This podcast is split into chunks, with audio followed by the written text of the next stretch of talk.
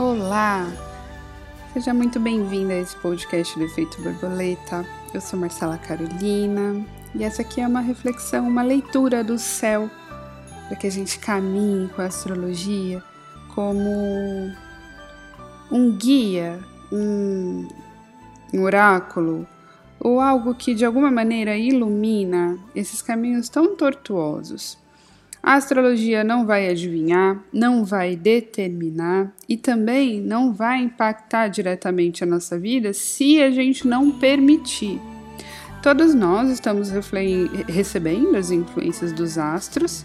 Acontece que tem gente que está totalmente aberto e disponível e entregue, tem gente que está fazendo força, direcionando né, os seus canais de energia e intenção para um movimento contrário ao astrológico, e apesar de ter esse desgaste, apesar de ter todo é, uma energia utilizada de um jeito mais forte, a pessoa consegue, porque todos nós é, temos né, é, o livre-arbítrio. Né? Então, se eu falo que existe um movimento, por exemplo, de Mercúrio retrógrado e não é legal você assinar um contrato. E você fala, não, vou assinar, imagina, não tem problema nenhum. E você assina o contrato, aí começa a aparecer um monte de demandas, ah, precisa reconhecer isso, ah, deu isso errado, me envia o documento. Então toda essa parte burocrática que o Mercúrio retrógrado meio que traz a energia pra gente fazer, a pessoa que assinou naquele dia, ela não tá ligando, ela tá enxergando isso como parte da vida. A vida é assim, eu preciso lidar com essas energias, não tem nada a ver com a, retrogra a retrogradação do astro. E ok, a gente precisa entender que ok, todos nós podemos viver, escolher e seguir por onde nós queremos. A astrologia, ela faz todo o sentido para aquele que compreende que, ainda com o seu livre-arbítrio, existem ondas chegando e que a gente pode surfar algumas ondas e que outras é melhor que a gente mergulhe para se proteger. E existem momentos de neutralidade. É sobre isso. Nós não estamos aqui no planeta Terra no vazio, no nada. Nós estamos mergulhados em vida, em prana, como o peixinho está mergulhado na água no mar, nós estamos mergulhados nessa camada atmosférica de vida que mantém a gente vivos e que ressoa e leva as frequências para cá e para lá para que a gente se comunique. Então, todos nós estamos sob esse efeito de comunicação e de ondas, ainda que invisíveis, chegando nos meridianos dos nossos corpos, pelos nossos centros de força, pelos nossos chakras.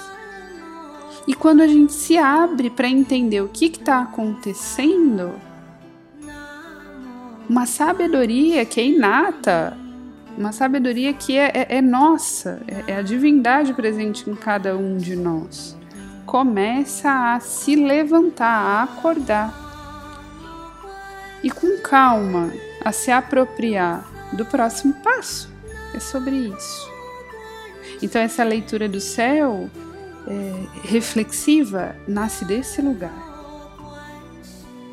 De que nós todos, ainda que com o nosso livre-arbítrio, podemos escolher e seguir para esse lugar de evolução, para esse lugar de luz, de leveza, onde a nossa experiência passa a ser algo dinâmico dentro desse movimento da vida, mas girando na espiral da cura, da evolução e da luz, não mais das conexões que nos prendem ao medo, à dor, à tristeza.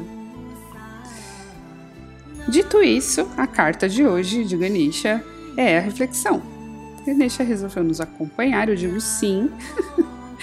eu digo sim, eu acho que é uma é um oráculo bem pertinente para a gente é, olhar todos os dias, já que ele traz essa essa magia de remover os, os obstáculos para que nós consigamos acessar a nossa prosperidade, a nossa abundância, inclusive a nossa manifestação financeira mais fluida.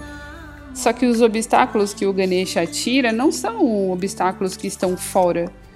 Ele purifica o nosso olhar para os obstáculos dentro do nosso padrão de comportamento. Então eu digo sim para o Ganesha nesse nosso podcast, vamos embora juntos. Acredito que não vai haver por agora uma mudança oracular para essa guiança, para essa fala. E ele trouxe a, a ideia de reflexão, que foi esse essa introdução que eu trouxe aqui antes de contar o que está acontecendo no céu, porque é isso, né? Refletir a vida, refletir o que chega, refletir como as pessoas se relacionam com a gente, refletir sobre tudo que a gente já construiu, o que, que a gente quer ainda construir. Esse ano, um ano tão, tão palpável, com eclipses no eixo touro-escorpião, né? Lembrando que a gente precisa cuidar dos nossos sentimentos para que a gente manifeste na vida o que a gente realmente quer porque os sentimentos doloridos dão pra gente força para manifestar situações e encontros que também vibram na dor. Hoje, Saturno, lembra? Saturno fazendo a quadratura exata com nó do norte a 23 graus de touro e nó do sul a 23 graus de escorpião, recebe a visita da lua em escorpião a Lua está fazendo conjunção com o nó do Sul a 23 graus na energia de Escorpião. Então a Lua está fazendo uma quadratura para Saturno e está fazendo uma oposição para o nó do Norte em Touro. Lua que conecta ao passado e as nossas emoções. No nó do Sul, que é um ponto kármico, que é um ponto de conexão com o passado, um ponto que fala para gente deixa isso para trás. Isso aqui precisa ser curado na energia de escorpião que fala das sensações e sentimentos mais profundos e intensos de dor, de sombra, de tristeza, de poder, até que a gente entende o processo de soltar e se permitir renascer. Acontece que esse ângulo de quadratura para Saturno e oposição para nó, do norte fala que essa lua está sendo muito desafiada hoje. Nossas emoções estão muito desafiadas hoje. Muito, muito, muito. O que, que a gente vai fazer então? A gente vai lembrar que ela também está sendo abençoada por um trígono de Júpiter-Netuno na energia de peixes, vibrando toda a cura da espiritualidade, toda a disponibilidade para que seja dissolvido, desde que assim você escolha essa lua, do mesmo jeito que ela é, é quadrada e, e, e, e, enfrenta essa oposição com essa vida nova, ela recebe essa bênção do divino. E lá, Netuno e Júpiter estão fazendo sexto para o nó do norte. Gente, lembra que sexto é o seu esforço para construir? Não é cair do céu. Tá aqui, ó, Júpiter e Netuno em peixes vibrando e mandando pra gente toda essa energia de luz. Eles estão aqui, estão derramando como uma fonte, como uma linda cachoeira. O que você faz com isso?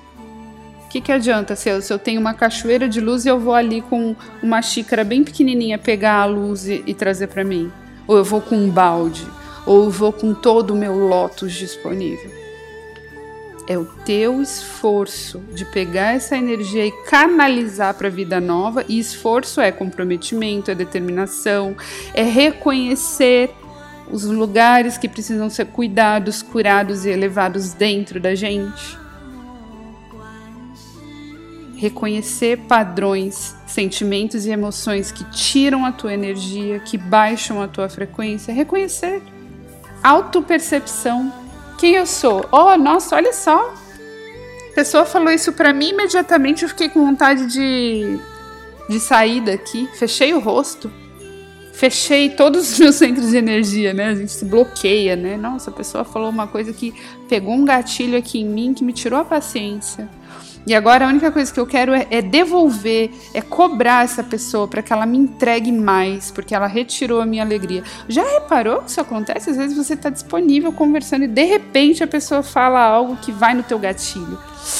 E aí você percebe a humanidade do outro que está ali falando, sendo e vivendo dentro dessa oscilação de luz e sombra. E nós, na nossa oscilação luz e sombra, recebemos e nos relacionamos com o outro. Acontece que quando a gente percebe, quando a gente está atento, peraí, Eu tenho luz e sombra em mim, mas eu sei o que eu quero alimentar. E eu não quero fugir das minhas sombras, dos meus gatilhos emocionais. Pelo contrário, eu quero curar. Então, se o outro disparou esse, algo em mim que me exigiu é, uma demanda aqui de nossa, preciso sair daqui, preciso respirar um pouco, ficou ruim. Então, eu vou agradecer o outro por esse gatilho que ele mostrou tão claramente sendo quem ele é. Vou pegar essa reação e vou usar esse Júpiter e Netuno em peixes para cuidar como eu cuido disso daqui? É rei, que é oração? É devolver para os meus antepassados o que não é meu? É ressignificar o meu olhar para alguma história? É respeitar a história de alguém que eu não estou respeitando? É respeitar em mim alguma história que eu vivi que eu estou ignorando? O que, que é? O que, que esse gatilho faz com que, quando eu olhe para ele e cuide dele, eu cresça como alma e posso respeitar o outro sendo quem ele é, ao invés de me ferir com a existência dele? Entende? Não sei se isso aqui foi muito rápido. Os encontros são curativos sempre, sempre. Porque o outro sempre dispara em mim aquilo que eu preciso para que eu chegue mais rapidamente à luz. E quando eu tô falando de chegar à luz, eu tô falando aqui, ó, no corpinho, sendo mamãe, sendo esposa, sendo profissional, é aqui, nesta vida, neste momento. Júpiter e Netuno estão falando disso de um processo de iluminação, sendo e estando onde nós estamos, melhorando aí os nossos eixos de conexões e as nossas responsabilidades. Mas iluminados, não mais nesse lugar de infantil, de se proteger ou atacar, ou então soltar, ai, não quero mais isso, eu vou embora, eu vou para outro lugar onde eu vou ser mais feliz. Não. A felicidade, ela mora dentro da gente. E para que ela surja, para que ela saia, para que ela vibre, a gente precisa escolher, soltar e tirar de cima de todos esses canais o que está bloqueando essa felicidade de fluir, de aparecer, de brilhar. Para hoje, primeiro dia da ressurreição, ontem foi, não é? Páscoa, passagem, vida nova, Jesus se revela primeiro para Maria Madalena, porque ele escolhe uma mulher para mostrar esse mistério mais profundo da vida, para além da morte. Que é o que a energia de escorpião traz para gente. Maria Madalena vai desolada para o túmulo. Ela não vai rezando e alegre pela experiência que ela viveu, aceitando o destino de Jesus. Não, ela vai arrasada, sem entender o porquê é que uma pessoa tão boa, que é puro amor, que pôde amá-la, que pôde fertilizá-la na luz. Por que teve esse destino? É assim que ela foi. Nós sentimos isso também, dessa dor, de a gente fazer boas escolhas e ainda assim a gente experimentar a dor, a solidão, o desolamento.